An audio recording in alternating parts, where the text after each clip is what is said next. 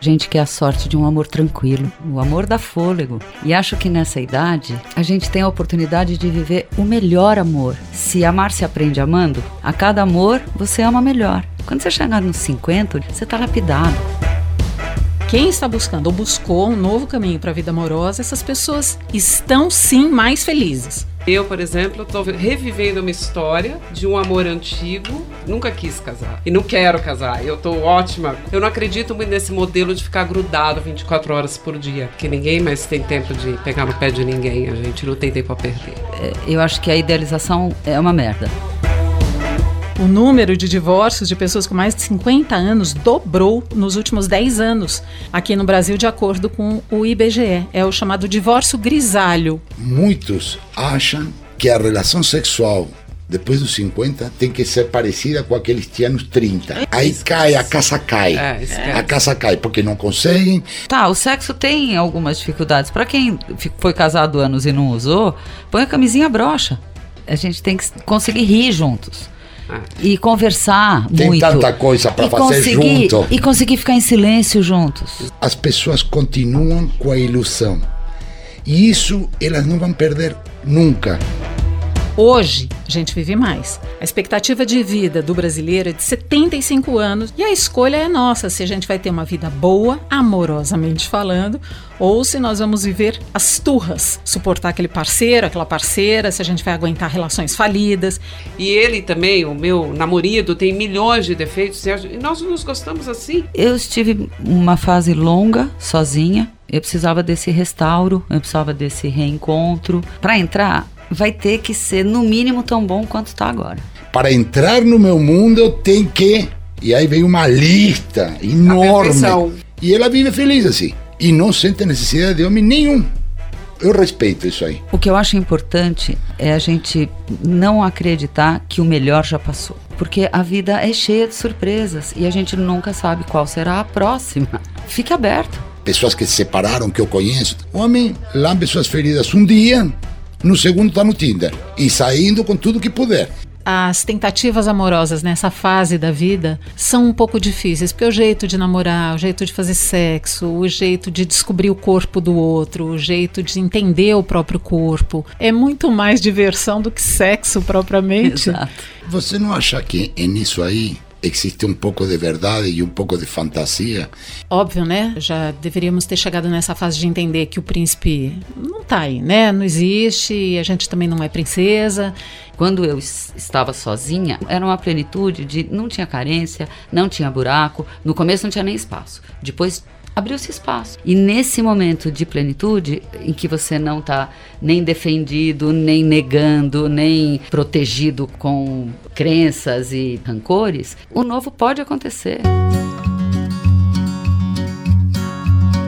A gente estuda, guarda um dinheiro, muitas vezes no meio desse caminho se apaixona, casa, tem filho, ou só fica ali com um parceiro, uma parceira, vai levando a vida, vale para as relações amorosas homo, hétero. Esse é mais ou menos o figurino roteiro em busca de uma parceria, aquele anseio de muita gente. O ser humano é gregário. A gente se junta, a gente gosta, precisa de companhia. Na história da evolução do homem, sobreviveram exatamente aqueles que conseguiram viver e se reproduzir. Bom, dito isso, vamos ao cenário real. Hoje, a gente vive mais. Expectativa de vida do brasileiro é de 75 anos, dividindo em gênero 73 para os homens, 80 anos para as mulheres. Então a gente vai viver bastante. E a escolha é nossa se a gente vai ter uma vida boa, amorosamente falando, ou se nós vamos viver as turras. Suportar aquele parceiro, aquela parceira, se a gente vai aguentar relações falidas, viver do lado de alguém com quem a gente não consegue mais comunicar, se sim, se não tem muita pergunta aí que precisa ser feita, muitas respostas precisam ser dadas e tudo isso dá um baita de um trabalho. Talvez numa fase em que a gente não queira mais ter trabalho, não queira mais buscar aquela disposição para encontrar novos caminhos ou simplesmente nem sabe como fazer isso. Fato é que quem está buscando ou buscou um novo caminho para a vida amorosa, essas pessoas estão sim mais felizes, do jeito delas. O número de divórcios de pessoas com mais de 50 anos dobrou nos últimos 10 anos aqui no Brasil, de acordo com o IBGE. É o chamado divórcio grisalho. Enfim, mas isso abre a porta para muita possibilidade na nossa vida. Depois dos 50, tem muita vida amorosa para a gente viver. E hoje nós vamos traçar uma linha do tempo amorosa. Eu, Inês de Castro, estou aqui com os meus convidados para discutir as novas formas de amar depois dos 50 anos. E os meus convidados são a Lúcia Rosenberg, 62 anos, psicoterapeuta, palestrante, autora do livro Cordão Mágico. Muito bem-vinda, Lúcia. Muito bom estar aqui. A Paula Mariosa, que também é minha parceira aqui, porque é jornalista como eu, e ela é diretora da agência de notícias de Olho no Mundo, 52 anos. Muito bem-vinda, Paula. Obrigada, obrigada. E, claro, a gente tem que ter representante do outro lado, porque essa história de ficar só em conversa de mulher, a gente quer saber o que pensam também os representantes do sexo masculino. Vamos lá. Conosco também o Oswaldo Angel Caiza, porque ele é argentino, Falou. empresário, é, 59 perfeito. anos. Muito bem-vindo, Oswaldo. Obrigado, obrigado, Inês. Lúcia, você diz que as pessoas têm muito medo da velhice, que o melhor talvez fosse a gente chamar essa fase da vida de tranquilice. Só que nessa tranquilice parece que não cabe mais os desafios das relações amorosas. Quando a gente fala, ah, tô muito tranquilo, parece que o, a, a, vida amorosa dá um certo trabalho. O que, que você acha? Eu acho que a gente quer a sorte de um amor tranquilo. Hum. Acho que essa, esse link que a gente faz com amor e, e problema, amor e tormento, a gente está misturando amor com paixão. A paixão é um tormento, a paixão tira o ar, o amor dá fôlego. E acho que nessa idade a gente tem a oportunidade de viver o melhor amor, porque é um amor mais maduro. Se amar se aprende amando, como falou Drummond, a cada amor você ama melhor. Quando você chegar nos 50 ou depois disso, você está lapidado. E aí você só, sei lá, partilha brilhos. Mas nesse sentido, e aí também pergunto a Paulo e o Oswaldo, não tem gente que incorre sempre nos mesmos erros e repete sempre as mesmas histórias? Eu, por exemplo, estou revivendo uma história de um amor antigo, que foi meu amor aos 20 e poucos anos, quase 30.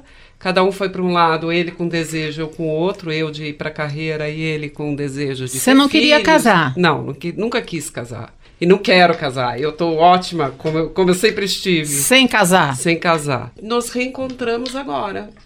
23 anos depois, nos juntamos de novo. Estamos namorido, namorando ou casados, enfim, mas não moramos juntos porque eu não acredito muito nesse modelo de ficar grudado 24 horas por dia. Temos a nossa vida, ele tem a vida dele, eu tenho a minha, mas nos amamos e estamos juntos. Quer dizer, um amor antigo resgatado, acho que também. E mais maduro, né? Porque ninguém mais tem tempo de pegar no pé de ninguém, a gente não tem tempo a perder. Oswaldo, você foi casado duas vezes, está solteiro. Fui casado duas vezes. E me falou que gosta desse modelo da relação amorosa. Quer dizer, não é uma coisa que você falou, não quero mais viver. Não, não, eu, eu, eu acho interessante, eu gosto. Na verdade, eu sempre acho que o ser humano nasceu para, viver é, com alguém, né? Esse, o ermitão ficou lá nas cavernas há muitos anos. Também reconheço que existe uma certa dificuldade em tudo isso, né? Porque se não consegue um relacionamento de uma maneira tão simples assim. E aí se perguntou da repetição dos erros, né? Posso te dizer que não sei se por falta de terapia, por excesso de confiança, ou porque as pessoas, e eu me incluo aí, é, repetem os erros, sim. Repetem e voltam a repetir, mesmo chegando no começo e jurando que isso não vai acontecer. Lúcia, você trabalha direto com os casais ajuda Sim. muitas vezes Sim. quem quer continuar junto e quem quer se separar também. Sim. Qual a sua observação a esse respeito? A repetição do, do erro é a repetição de um padrão. E é um padrão de pensamento, é uma crença, é um. É sim, falta de terapia. Falta de terapia, claro. Lógico. Eu acho que a terapia justamente te ajuda a entender o que é que você está buscando naquele modelo. Se ele não deu certo, você tem que entender por que, que você está buscando de novo, por que, que você quer uma coisa que te fez mal. Às vezes você não percebe quando começa, tem um, tem um incenso e uma névoa que você não vê. Por isso que eu acho que o amor mais velho é melhor. Porque você já fez um, uma caminhada, e se você fez pelo menos uma terapia, ou tem uma boa amiga que te mostra os pontos cegos que você não consegue enxergar, você chega nessa idade com, com mais sabedoria para o amor. Eu acho que tem menos projeções, porque você já se sabe mais. Você não precisa projetar no outro, você se sabe mais. Você não sabe tudo, porque okay. nunca sabe tudo. Você sabe mais. É, eu acho que tem menos expectativa porque a expectativa é a mãe da frustração. Ah, com certeza não absoluta. Inventa, não é inventa, mesmo. espera, deixa acontecer. Tenha prazer em conhecer o outro.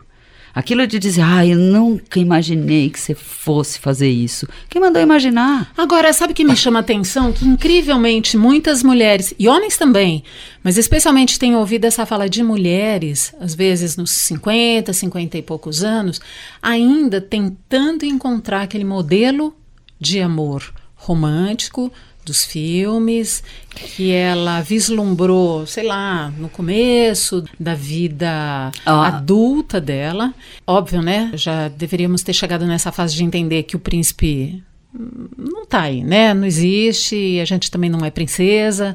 Por que tantas mulheres, isso eu queria entender, nessa faixa já madura da vida, buscando um homem que não existe? Quem não sabe amar fica esperando alguém que caiba nos seus sonhos, né? Cazuza tá com a gente aqui hoje.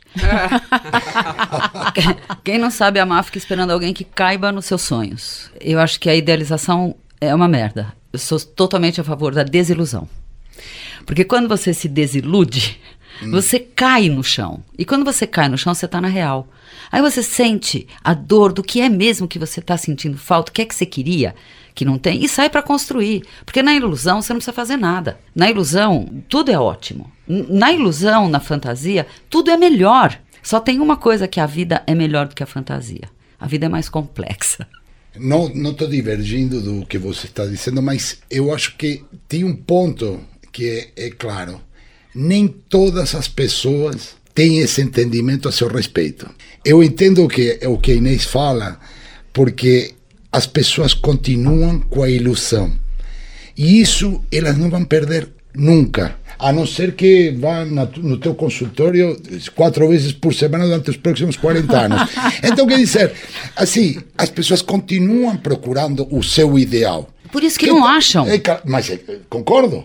Mas eu não sei se é porque não sabem amar. Aí eu não sei se é esse o ponto. Não, entendeu? eu não diria assim também, mas tem um equívoco né, é, é, de querer um ideal. E o ideal não existe, não dá para amar um ideal. Não, eu entendo. Ele nunca vai aparecer. Eu entendo perfeitamente. Então não é que não sabe amar, isso é um. É, para uma terapeuta é, é, é, constrangedor dizer. É. Né? É atrevido. É só o Cazuza que falou, eu só repeti. Mas você tá, você tá imprimindo uma marca antes da pessoa. A Paula me contou uma história interessante quando a gente estava elaborando esse episódio aqui do podcast, As Novas Formas de Amar. Ela falou para mim assim: Eu tenho encontrado muita amiga que diz. Ah, eu tô tão bem assim sozinha. É, ah, sozinha, ah, gente, como se, como se sozinha fosse um estado civil, né? Você tá com quem? Tô sozinha. Quer dizer, gente, como assim? Sozinha não é um estado, sozinha é uma condição. Você tá sozinha, mas e aí? Não vai procurar ninguém? Não, não tô precisando de ninguém, eu convivo bem comigo mesmo. Ótimo, eu também convivo Melhor assim, né? É. Para procurar uma outra pessoa, não melhor é? que você esteja Condição. com você, né? É. Mas você, é? você não acha que nisso aí existe um pouco de verdade e um pouco de fantasia? Eu estou muito bem comigo mesma, mas... sozinha, mas na verdade talvez seja uma maneira de não querer admitir que preferiria estar com alguém ou, ou tem um medo, né? Ou tem é um medo, um pavor. Mas vocês então... estão presumindo que é sempre melhor estar com alguém? Não. não. Ok. Não, então, não. às vezes, é bom estar sozinha. Não, sim, mas tem mulheres que acham que é bom estar só sozinha que elas não precisam de ninguém, ou que ter alguém é muito complicado. Então, aquilo vira uma condição. Eu estou bem sozinha, ponto, acabou. Não, mas vamos, eu vou te levar para conhecer. Não, não, estou bem sozinha, não quero conhecer ninguém. Aí já é medo, aí recusa. Então, é, então, porque eu acho que fica essa procura pela perfeição, né? E a perfeição, ninguém é perfeito, nós não somos perfeitos. Então fica essa coisa de eu só, só aceito a pessoa se ela for assim, que é a idealização Isso. de um par, né? Gente, nós somos assim, eu pelo menos posso falar por mim, eu tenho milhões de defeitos e ele também, o meu namorado, tem milhões de defeitos e nós nos gostamos assim. E alguns defeitos eu conheço lá de trás, ele também conhece, às vezes nós damos risada, fala, putz, você não aprendeu ainda, deixa lá. E, e isso virou assim, uma maneira de, de lidar com o que é o antagônico tranquilo, com humor Mas assim, eu também tive a minha fase de eu estou melhor sozinha. E Uhum. hoje eu vejo que é uma mentira. Eu estou bem Ó, acompanhada. Eu estive uma fase longa, sozinha, no começo mal, depois bem. Eu precisava desse restauro, eu precisava desse reencontro. Eu fiquei oito anos sozinha, Eu fiquei mais. bem.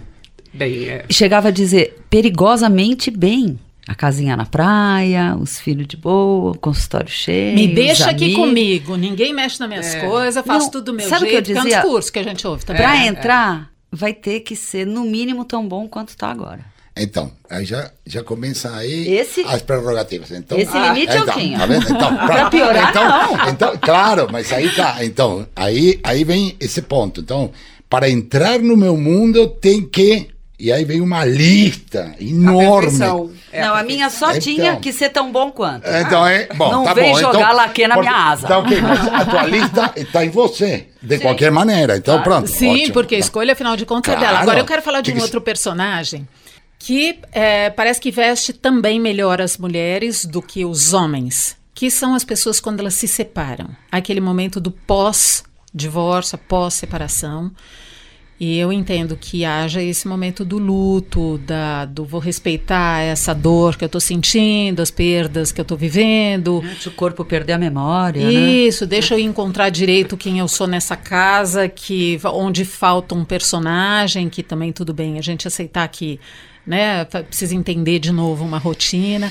Porém, eu tenho visto muitas mulheres que se consolidam nesse papel, ficam nesse papel.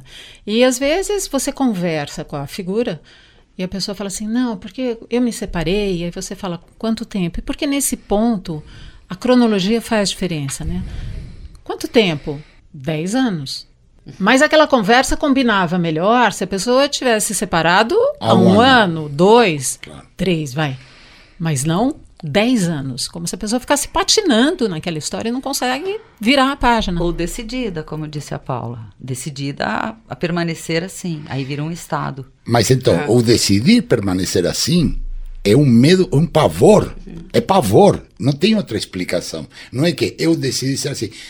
A minha primeira mulher, a mãe do meu filho, ela é uma pessoa que decidiu não se relacionar mais. Ponto. Foi uma decisão dela. E hoje ela vive uma vida completamente diferente. Ela era uma executiva, continua sendo de certa maneira, porque ela faz, só que desde um sítio no interior, rodeada de gansos, de cachorros, de galinhas da Angola, de gatos, e, e ela vive feliz assim. E não sente necessidade de homem nenhum. O que eu acho, eu respeito isso aí. Eu acho que é, é possi- claro que é possível, não tem dúvida que é possível, mas eu- o que eu queria saber é do personagem que fica no, na, resmungando, reclamando, trazendo o outro de volta para a vida, aquele outro que já não faz mais parte da vida. Mas aí acho que nós estamos falando de ressentimento, rancor, Mágoa. É. mágoa. Aí nós estamos entrando na bruxa. E aí não, Não, tem espaço para entrar é outra numa, pessoa, é, numa, né? é numa bruxa que todo mundo carrega, né? Porque Sim. as É, pessoas algum- trazem é. isso Sim. na sua bagagem. É só se a gente vai alimentar ou não. Mas que a Exatamente. bruxa existe, existe. E às vezes se alimenta sem você perceber que se está alimentando essa bruxa. O que eu acho importante é, é a gente é, não acreditar que o melhor já passou. Porque quando a gente acredita mesmo que o melhor já ficou para trás, não tem nem por que tentar ser feliz, né? É verdade. E isso não é verdade, porque a vida é cheia de surpresas e a gente nunca sabe qual será a próxima. Então, é, fique aberto. Eu acho que a solidão sem muros é o melhor. Não é uma torre, não é uma muralha, não é a fortaleza da solidão. É uma solidão. E eu acho a solidão plena. Na solidão nada falta. Quando eu es- estava sozinha, era, era uma plenitude de. Não tinha carência, não tinha buraco. No começo não tinha nem espaço. Depois abriu-se espaço. Ó, tem espaço. Não tem falta, mas tem espaço. Já não estou na torre, já saí do jardim e já estou na praia. Tá tudo bem.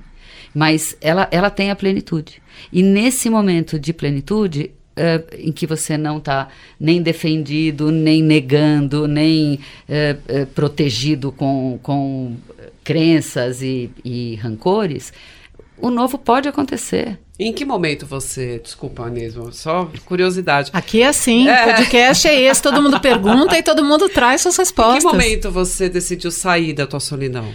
Primeiro eu quero dizer que ela está preservada, foi tão boa que de vez em quando eu uhum. volto para ela mesmo com três filhos, todos os genros, netinho, amor, tudo, né? Então ela ela agora tem lugar cativo.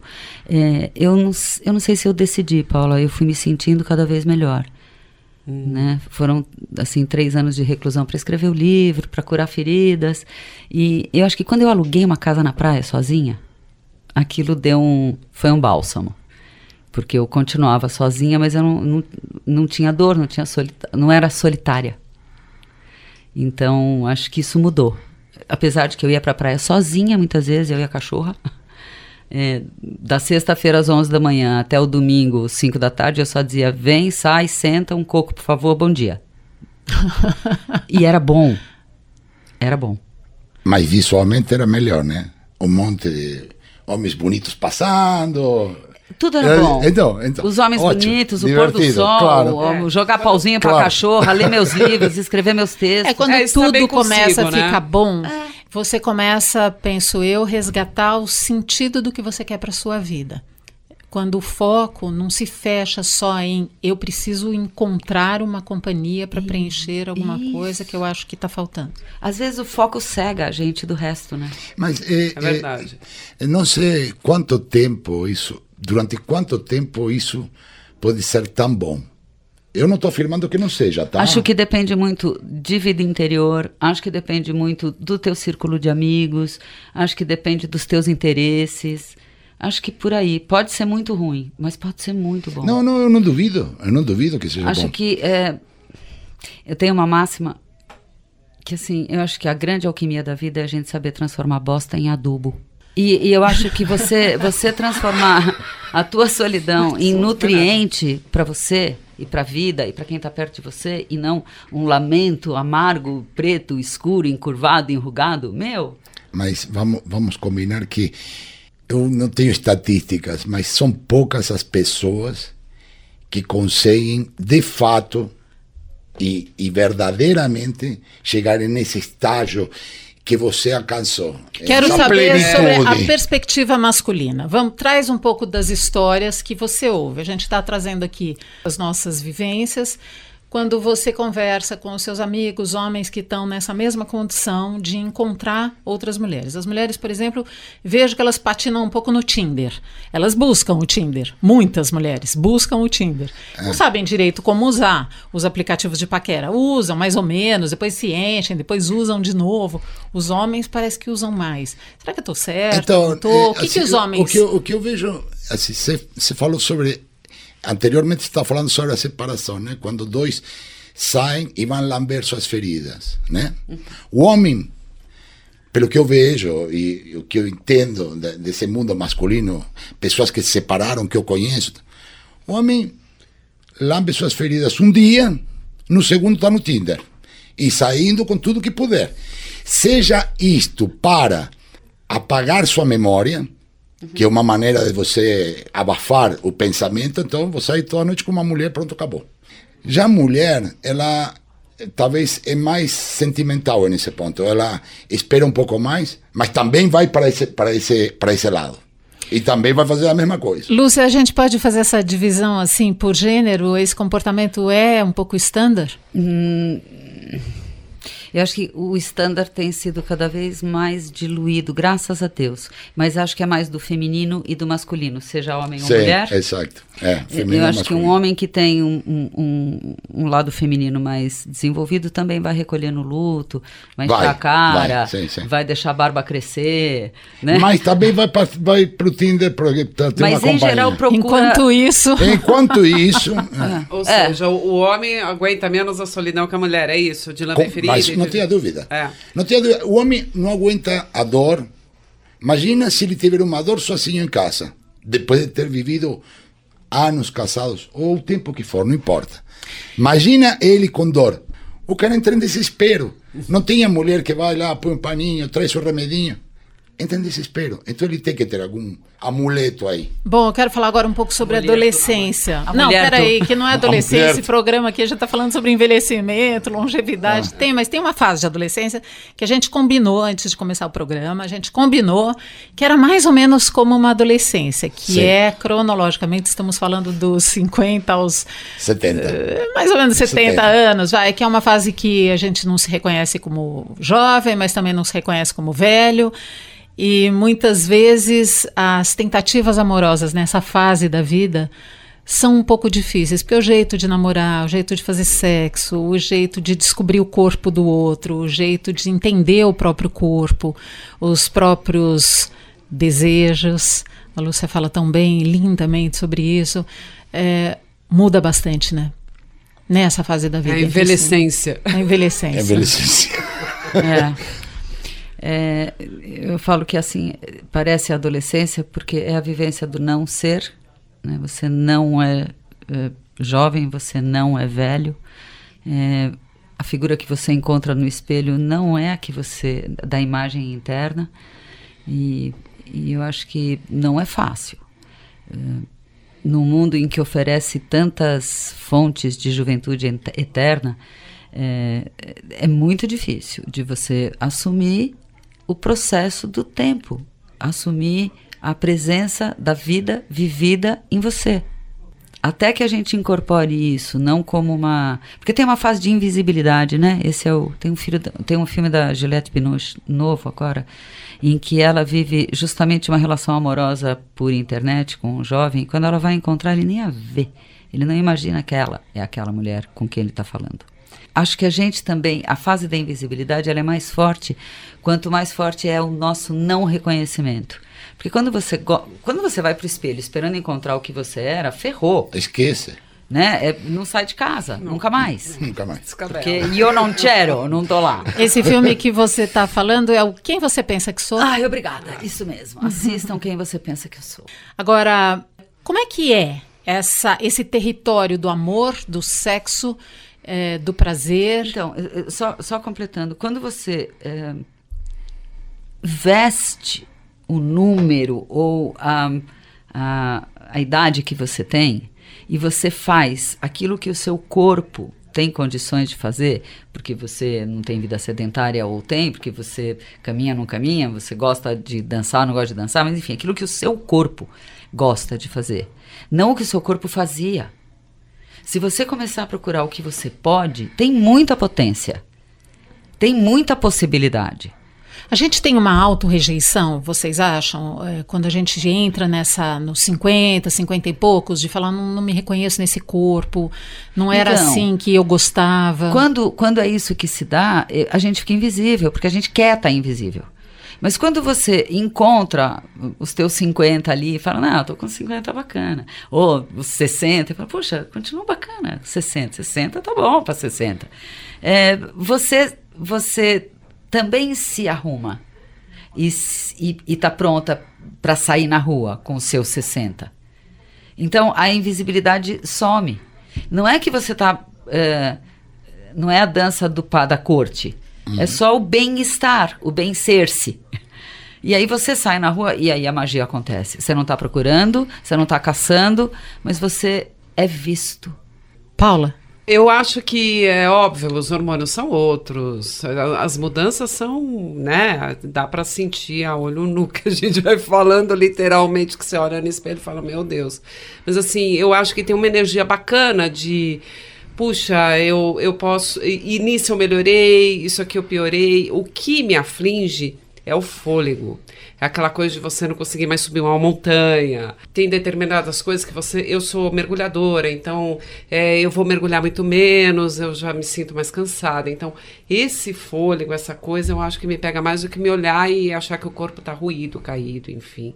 Não me ligo muito nisso. Eu, mas o, o fôlego, porque você quer fazer as coisas e você não consegue. Então você vai fazer uma viagem, você já tem que contar o tempo que você vai ter para descansar, coisa que você quando é jovem não, não se importa muito, né?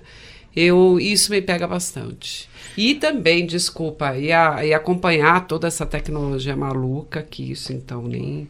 Mas nesse sentido, eu tenho observado muitas mulheres muito preocupadas com o corpo, em razão do sexo, em razão de como se mostrar para o outro.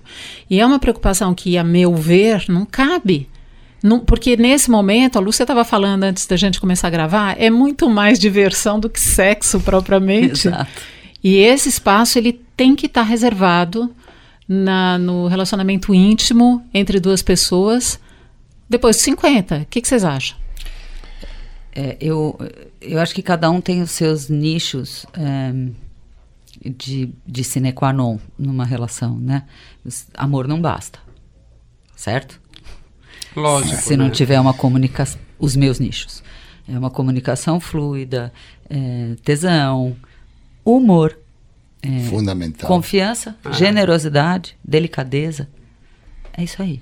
É, Com isso aí eu vivo e eu vivo bem com alguém. É. O amor, o sexo, essa, essa conquista com 50 anos, quando você sai com um parceiro que né, você está conquistando, é, a expectativa é tão diferente lá de trás, né? Você tem é, o romance é diferente, a pegada é diferente. Eu acho que tudo é tão melhor do que lá atrás. Tô falando, é, é meu melhor amor agora. Melhor. Sabe é, por que eu tô falando isso, Paulo? Porque a gente, o nosso episódio é novas formas de amar depois dos 50. Uhum. Depois dos 50, e eu vejo essa, essa, esse, o desenho da vida de muitas pessoas que viveram muito tempo num casamento, numa relação, se separaram, e isso meio que combina com esses 50, 50 e poucos anos. E aí passaram décadas, às vezes, relacionando com uma pessoa. Um corpo que você já conhecia, um comportamento que você já sabia como é ah. era, a coreografia era daquele jeito. E aí você tem que aprender. Você tinha intimidade, né? Que você não tem mais. Intimidade, criar intimidade com outra pessoa não é fácil. É, aí eu acho que está a complexidade. Então, quando você sai de um relacionamento de anos, evidente, a tua intimidade é total. E é, e é uma merda ao mesmo tempo, né? Para o bem e para o mal. Para o bem e para o mal, exatamente. para o bem e para o mal. Agora, partir do zero e ter a intimidade novamente esse é um caminho longo a ser percorrido. Que dá um pouco de preguiça para quem está sozinho. É, mas não tenha dúvida. Não é só medo, é. tem não, uma não, preguiça. Preguiça, é. preguiça também. É, preguiça também. Aí quando vocês falavam sobre, você Inês falou sobre as mulheres que não se sentem bem com seu corpo, então tem aí um, um ingrediente que é complexo, tanto para o homem como para a mulher. A concorrência porque é, a mulher, e eu vejo isso, né? Mulheres maravilhosas que não querem saber de caras da idade dele, ou elas querem saber de homens 10 anos mais jovens. E o cara, o, e, e bom, e homens que vocês isso já é mais. Claro. É, é, clichê até, é clichê, né? Mas, enfim, homem que gosta de mulher mais nova, só pelo fato de ser mais nova, tá?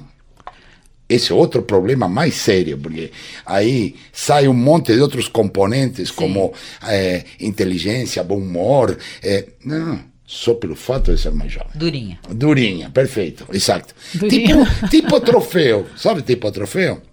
Então, então eu acho que aí, é tanto para o homem quanto para a mulher, hoje, porque hoje, antigamente era o homem né, que saía com mulher mais nova. Hoje tem um monte de mulher que sai com homem mais novo. Muitas.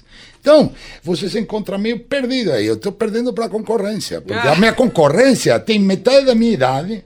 E aí, como que eu faço? Agora, é interessante, porque você está roubando um discurso que as mulheres aqui costumam é, falar. Esse discurso era nosso. E você está dizendo um discurso. Bom, mas alguma coisa eu precisava roubar então, de vocês. Alguma ah, coisa está esquisita aí. Não, é só a revolução sexual mesmo. Sou o único homem tá rolando, gente. É o tal do poder feminino. Tá mas, rolando. Vocês não e há quantos anos vem se falando de empoderamento feminino? Sim. Bom, conseguiram, pronto. Então está fazendo exatamente o que o homem fazia. É, eu acho só uma pena simplesmente trocar de lugar. É, eu também acho. Né? Eu acho que não muda nada. acho que não tá muda, exatamente claro na mesma. Acho que o legal era. Eu sempre gostei de equilibrar na gangorra, sabe? Desde pequena. Minha brincadeira era ficar no ar. Entendi. Então, eu acho que a revolução não é para. Nunca quis a igualdade de gênero. É equidade, né?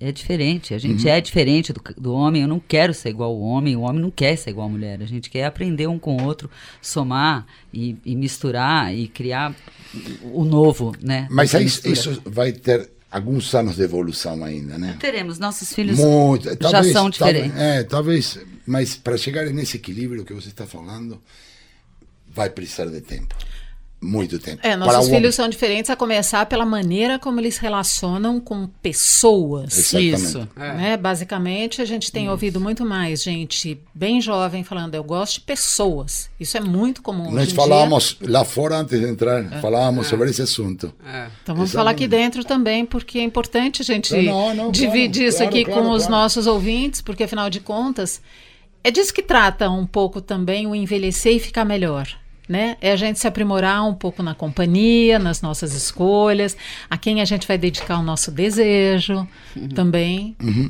É, lealdade interna, né? Eu acho que com a idade a gente vai aprimorando mais esse conceito que eu acho tão vital da lealdade interna de você ser leal a você, ao que te é importante, ao que é o seu limite, o que é aviltante, e, e conseguir viver dentro desses uh, parâmetros seus, né? okay. né? valores seus. Mas aí você tem que ter um, uma, uma margem de manobra. Claro, flexibilidade. Quando você, chega, quando você chega na sua... Então, eu sou desse jeito e eu consigo viver bem, você afastou é, 80% é das coisas. Né? Você fica num estado exatamente. confortável. É, exatamente. É. Olha, eu vou trazer um dado aqui, porque eu acho que também rende uma conversa boa aqui é, no que diz respeito a relacionamentos. Um levantamento de uma plataforma chamada Second Love é um site de relacionamento extraconjugal, não é uma nova oportunidade Nossa. de amar. O Second Love é uma plataforma para quem quer ter um relacionamento extraconjugal. Fizeram um levantamento e mostraram que o número de homens interessados em relações com mulheres fora do casamento cresceu 20% entre 2018 e 2019. Eu queria saber a opinião de vocês. Vocês acham que tem a ver com recuperar aquilo que não aconteceu na vida, buscar uma nova possibilidade, porque tantos homens é, buscando essa opção de uma relação fora do casamento e esses homens estão na faixa dos 50 anos. Tem é dados uma... da desculpa, ah. tem dados sobre mulheres nessa pesquisa? Não, a pesquisa aqui é porque eles procuram mais, então a gente ah, trouxe. Ah, quantos por cento, Inês? 20% 20% em um ano. 20% cresceu num ano.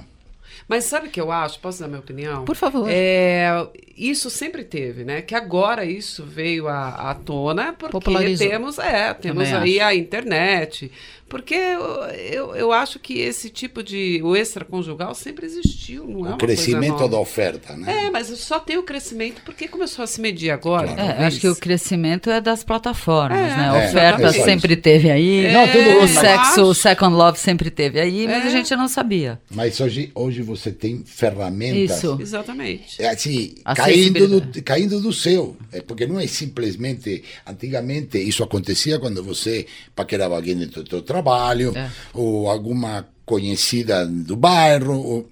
Hoje, mesmo que você fique em casa encerrado, você tem 500, 500 mil plataformas para você fazer isso. É, é. exatamente. Então, quer dizer, vai crescer, não tenha dúvida. Essa é uma outra condição, Lúcia, de resgate da vida amorosa, sexual, da, do relacionamento a dois.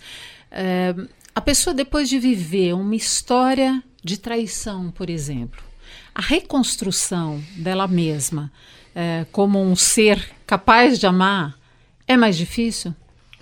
Ah, são as feridas, né? Tem que curar uma ferida, porque mais do que capaz de amar, é que ela não acredita que ela seja capaz de ser amada por conta da traição e do abandono.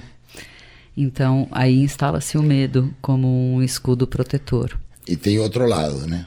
A transferência para a próxima pessoa. Porque Mas, quando sim. ela não se curou ou quando ela teve uma forte traição, o próximo ela, paga a conta. O próximo paga a conta. Como é que é isso na, na vida real, no teu consultório? Como você observa é, esse rancor e esse momento depois, bom, eu vou ter que passar por isso e eu vou ter que me recuperar. As pessoas têm essa disposição ou leva muito tempo? Ah, se vai até o consultório é porque tem essa disposição, né? Então eu já trabalho com o filtro porque quem chega para curar uma ferida já acredita que a ferida é curável. E dificilmente elas, elas chegam, 90% das pessoas chegam ao consultório movido a sofrimento, a sofrência, a dor. Né? Poucos chegam lá com querendo fazer o mergulho para dentro de si. É uma delícia também, mas é, é raro. Então, quem chega para o consultório é, é, porque já tem o curador dentro de si. O terapeuta não fala com o doente, o terapeuta fala com o curador lá dentro. E, e é, é, é ele que vai ajudar a curar. Senão, a pessoa chegar só vítima, a vítima, a vítima não tem cura. Porque se ela é vítima, ela não pode curar, porque se ela curar, ela vai ser o quê? Então, uh, eu acredito nas pessoas que chegam ali no consultório com o, o, desejo de curar essa ferida e de entender que é um o que traiu, não é Nós homem que trai. É homem não é digno de confiança. É, né? Essa é uma conversa comum, clichêzão, né? Um clichêzão né? entre as mulheres. Ah, homem é tudo igual, Isso. homem sempre faz assim. E a gente, vou deixar você falar, calma. É, todo calma. homem traz. Você está querendo falar, calma, calma. É a autoestima da gente que fica lá Por que embaixo. que ele né? fala isso? eu, eu vou deixar você se manifestar e fazer a defesa. Não, a gente tratando desse clichê é importante até para a gente desmontar um Olha, pouco. Olha, eu vou te dizer uma coisa, não é nem uma defesa do homem, porque eu não acho que a questão da traição tem um culpado. Também não acho que é porque tá ruim que vai lá trair. E acho que o conceito de traição tem que ser muito bem definido a cada casal, porque depende do código de ética do casal. Tem Sem casal dúvida. que fala, ó, transar com outro acabou. Ou transar com outro e eu souber, acabou. Ou se você transar com outro, me conta. Sem dúvida, vai, Ou vai se você quiser outro, me leva junto. que vocês definiram, né? Então, a traição também, né? Claro. E, e então precisa entender porque é, às vezes só entrou outra pessoa porque deu tesão. E aí a gente vai... Isso já é traição? Não sei, depende do código do casal. Agora, eu quero saber dali para frente, porque a pessoa traída, ou até mesmo o que traiu muitas vezes são duas pessoas que ficam um pouco destroçadas por aquela história que, na nossa conta, diz assim: não deu certo. Né? Como diz a minha irmã, deu certo sim, foi um sucesso temporário. É, exatamente. Sucesso temporário. É. Como tantas temporadas, né? É. No teatro, peças é, aí, sucesso né? Sucesso temporário. Aliás, eu sempre acho melhor o sucesso temporário, porque sai de cena enquanto tá fulgurante, tá bem, né? E volta com uma a gente peça. tem A gente tem muito problema com os fins. Todos os fins. E eu acho que é por isso que a gente tem tanto problema com a coisa do velho, como se o velho fosse um fim. É, o velho não é um fim, é, um, é, um, é uma longa vida sendo vivida, porque nem acabou ainda. Quando você é, rechaça o velho só porque é o medo do fim, você antecipa o fim. É, o medo não é começar, é como vai terminar. É, né? mas demora muito, vai vivendo, é, que da vida é. nada se leva, só a vida que Exatamente. se leve. Então, viva leve. Exatamente. Evidente que existe uma, uma diferença enorme entre, entre o masculino e o feminino. Isso não tenho dúvidas. Mas esse, esse movimento, não existe nenhum modelo. Então, aí é onde entra a complicação. As pessoas ficam comparando um com os outros. Eu tenho relatos e vividos também, relatos de amigas, de amigos e coisas que eu vivi, de mulheres que eu estava conhecendo e já me, me catalogaram como você traiu uma mulher, então você trai todas as mulheres. Como assim? O que você está falando? E isso está no subconsciente de muitas mulheres. Então não é o cara A que me traiu, é o homem que traiu. É o traidor, né? Ele vira, traidor. Um, vira um traidor. Uhum. Você sabe que outro dia me fizeram uma pergunta assim: ah, qual é o tipo do cara interessante? Eu falei, ah, muitos, né? Muitos homens são interessantes. Qual a possibilidade, assim, o que, que você procura num cara? Sei lá, muitas características, né? Bom, então tá, tá difícil. O que, que você não quer num homem? E aí eu fiquei pensando, pensando, eu falei, já sei. O que, que eu não quero, definitivamente, para mim, corta o barato totalmente. O cara que fala mal da ex. O cara falou mal da ex, eu já comprei Pronto. a briga da ex. Eu já tô do lado da ex, nem sei que cara ela tem, quem ela é, não sei que história é, mas eu já me apeguei na ex e já falei, não. Porque para mim é uma questão assim um pouco do caráter da pessoa. Define quem é aquela pessoa. Você tá me contando uma história de uma pessoa que eu não sei quem é, não tá naquela história minha com ele. Você acha que faz sentido a coisa meio de. Não, acho que faz sentido, sim. Acho que denota caráter todo mundo que entra na vida dele vai detonar, quer dizer, quando você sai numa mesa que todo mundo, que uma pessoa detona todo mundo, o que que acontece? Você é a próxima. Bom, esse é o mesmo princípio da traição. E não é confiável, né? É, parte, é, eu, parte eu, daí, não é confiável. Eu concordo com o Oswaldo, eu já fui nessa, nessa é, linha, é, assim, pô, é essa pessoa não é confiável, né? Aliás, uma pessoa que fala de alguém que eu não sei nem quem é. é. Pois é Se você, eu, eu tenho, eu tenho um, uma premissa na minha vida eu não vejo espaço para o ódio, para o rancor, onde existiu o amor. Exato. Quer dizer, então, eu não entendo como as pessoas. Eu, eu sou um, um, uma pessoa que termino meus relacionamentos e continuo amigo das, das minhas ex. Todas elas. Pode, pode ligar aqui e dizer que não, aquela que eu não vi, que não fiquei amigo dela. Mas então, você sabe que você é um ponto fora da curva, né? Mas, não, ah. mas assim, mas porque para mim, para mim não existe essa possibilidade de, de onde houve amor ter ódio, rancor. Não, eu cara, concordo. Assim, eu acho que lealdade, a lealdade só pode ser o amor vivido, né? Você pode prometer lealdade ao amor que você viveu. Lógico. Seja leal a isso. Então falar mal da ex é uma deslealdade. Então, ao amor vivido. Né? Vai falar com seu terapeuta, mal daí. Ah, Deve ter coisa ah, para falar. Então, é, pois é. Sozinho lá, no, sozinho lá no consultório. Mas, Exatamente. Ah, uma boa dica, vai, que a gente está dando aqui para os nossos ouvintes, as nossas ouvintes, os nossos ouvintes. Não fala mal da ex, né? É, seja filho. Ah, não, pelo amor de é. Deus. É, Bom, isso realmente é. É, ainda nessa linha de tudo que a gente tem discutido aqui sobre longevidade, eu vou ler um texto da Simone de Beauvoir que foi citado no livro Coroas, da antropóloga Miriam Goldenberg que é uma estudiosa do envelhecimento, da longevidade, também da obra da Simone de Beauvoir. E a Simone escreveu assim: Já que o destino da mulher é ser, aos olhos dos homens, um objeto erótico, ao tornar-se velha e feia, ela perde o lugar que lhe é destinado na sociedade. Torna-se um monstro que suscita repulsa e mesmo medo. Não fui eu que falei, tá? Foi a Simone de Beauvoir. Não, bom, mas é que ela, também ela falou em 1430, hum. né? Tem inspirado ainda muitos dos nossos pensamentos e reflexões até hoje, né? É, a Simone de Beauvoir é Sim. é atual, é, incontestavelmente, a gente uhum, precisa claro. pensar sobre as colocações. Bom, é, sobre essa questão aí. Eu quero falar sobre sexo depois dos 50, voltar um pouquinho, porque o medo do próprio corpo envelhecido e do olhar do outro sobre o próprio corpo, às vezes parece uma barreira intransponível. Como é que a gente faz para passar para o outro lado do muro? Lúcia? Apaixone-se. O muro desaparece, a celulite desaparece, a carne mole desaparece. A paixão, acho que é a, é a melhor procedimento. É, eu acho que é isso, o tesão, a admiração, a alegria de estar junto, o brilho no olho do outro, o que o outro desperta em você, é, eu acho que dilui esse tipo de medo. Enquanto você estiver pensando na coisa, não tem muita saída. Você pode até ter teorias, mas é, a hora que você se apaixona, realmente a a magia acontece, né? É, eu acho que, que o amor é cego aí nesse caso. É, literalmente, né? Porque tem, um, tem toda uma preparação, tem todo um romance, tem todo o tesão, tem toda a paixão.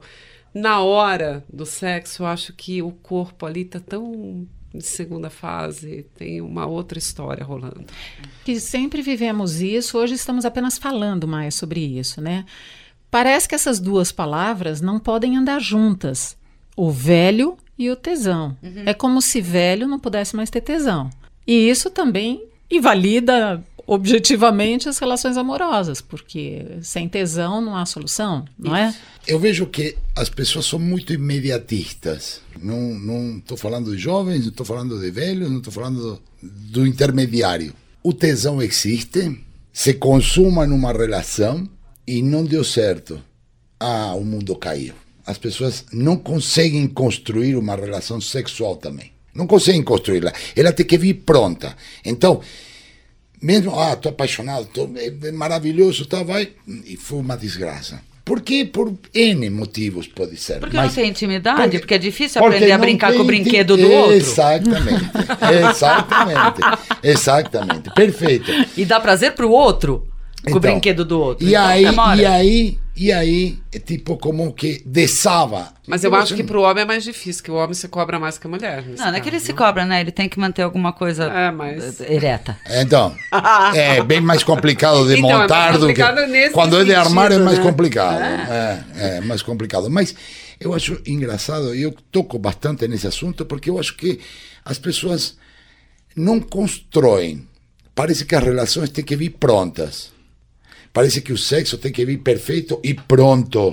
Pois é, é a danada da Cinderela, né? É a Cinderela. É, Hollywood é nos fez muito Por mal, isso né? que eu isso. falo. nós, vamos falar Cinderela, a gente já tá na bruxa malvada, né? É, não, mas essa coisa de que o sapatinho de cristal vai pois servir é. perfeito. O grande barato das relações é a construção, o gerúndio é, do prazer de conhecer. É. Não perca isso então, na mas, expectativa ou na invenção. O mas, prazer de conhecer é então, gerúndio sem Nossa, fim. É sem Mas fim. quando você tem um monte de possibilidades, e aí vamos voltar um pouco para o que acontece hoje.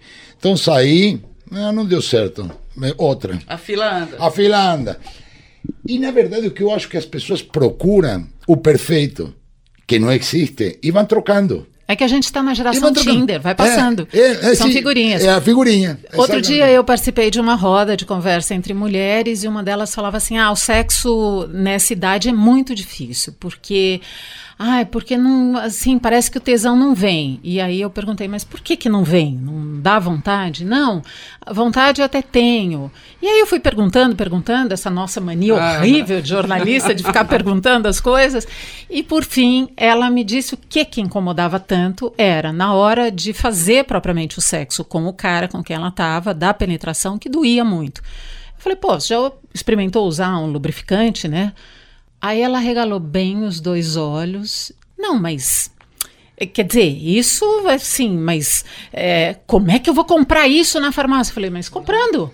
É, é. Pode ajudar, pode facilitar. Veja, estamos com dificuldade até na lida com esses objetos, né? No caso, o lubrificante, é. Preconceito, né? A camisinha, Preconceito que é uma outra questão. Tabu, a camisinha, porque quando você se relaciona com alguém e você não fez um teste HIV, um teste de sífilis, a sífilis tá aumentou brutalmente no Brasil.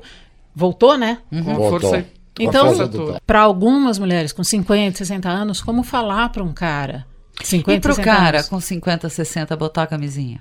Então, tá, o sexo tem algumas dificuldades. Para quem foi casado anos e não usou, põe a camisinha brocha. É verdade.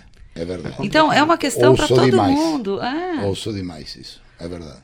Então, é, tudo bem, é uma questão, mas eu acho que a gente tem muito mais recursos para lidar com isso. É, se a cama não é um ponto de partida, mas é um ponto construído, é um lugar construído de chegada, é, você já chega com um pouco mais de intimidade e a gente pode juntos construir uh, o caminho e, e, e, desconstruir as dificuldades e encarar juntos os perrengues. Eu acredito muito e nisso. As conquistas, mesmo. os romances todos, né? Tem, tem mas você sabe que, prévias sabe todas. Que ainda, ainda e, e voltamos ao ponto de partida, né? Aquele sonho. Muitos acham que a relação sexual depois dos 50 tem que ser parecida com aqueles anos 30. Isso, e aí, e aí, meu amigo, aí, aí cai, a casa cai. É, a casa cai, porque não conseguem, porque... E, e não, nunca vão conseguir. E nunca vão conseguir, claro. Essa é a desgraça. Não, é Também não vai mergulhar igual, nem subir a montanha não, igual, mas não, vai do, do, jeito que dá agora. É. Mas então, aí, aí, aí começam esses, esses lapsos que acontecem nos relacionamentos porque as pessoas não conseguem vou trocar, vou com ela. E vai ser assim a vida inteira, porque não vai conseguir. Então o sonho não é somente na relação, no sexo é muito mais. Aí é um pesadelo. E não, consegue, não, não conseguem aí... construir uma, desculpa, não, mas... e não conseguem construir uma relação que não tinha que ser baseada somente no sexo. Porque e, né, você vai buscando as melhores formas. Por exemplo, estava falando que eu não consigo mais mergulhar do jeito que eu mergulhava. Óbvio, porque eu tenho outra idade. Então eu não vou em qualquer lugar mergulhar. Eu só vou num lugar quando ele for muito debege. Que para mim é isso no sexo. Isso. Eu não vou fazer de qualquer forma. Eu vou fazer só quando for muito bom. Só quando eu tiver com muita, é, muito tesão e ele também, enfim. Tem outras formas de se construir. Formas de amar, né? outras é, formas de é. amar que não eu, eu passam pelo sexo. Né? É, não é? Eu falo, Exato. você começa a ser mais seletivo em tudo. Claro. nos locais, nos vinhos, nos, nos, nas viagens, isso. na cama, em tudo. Por isso que eu falo que aos 62 eu estou vivendo meu melhor amor.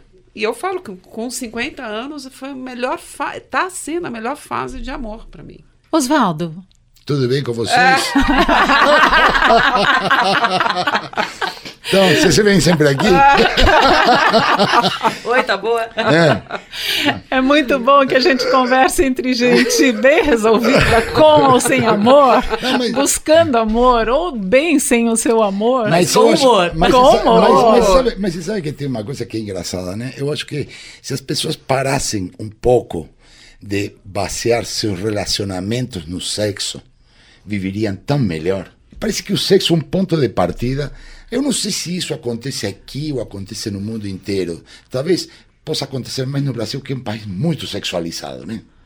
Tremendamente sexualizado. Então, Tem que tomar cuidado para não ficar aquela coisa, eu tô velhinho, não preciso mais disso. Precisa não, não, não, não, não, não, mas, não, não, claro, não. Não evidente, precisa, não, quer. Evidente, quer mas, é. mas evidente, lógico. Mas eu estou me referindo às pessoas formatam sua relação e te dizem, com todas as letras, sexo é 70% de uma relação, é 60%, 80% de uma relação. Bom, não vou falar o que eu ia falar, mas pô, ferrou então, gente. Acabou. Como assim? Por isso que eu falo, tem, tem um momento, é, é, a gente tem que conseguir rir juntos. E, e, conversar Tem muito. Tem tanta coisa para fazer junto. E conseguir ficar em silêncio juntos. Exatamente. Também. É, tem tanta coisa para né, fazer junto. É, tudo, tão tudo, bacana, é. tão legal.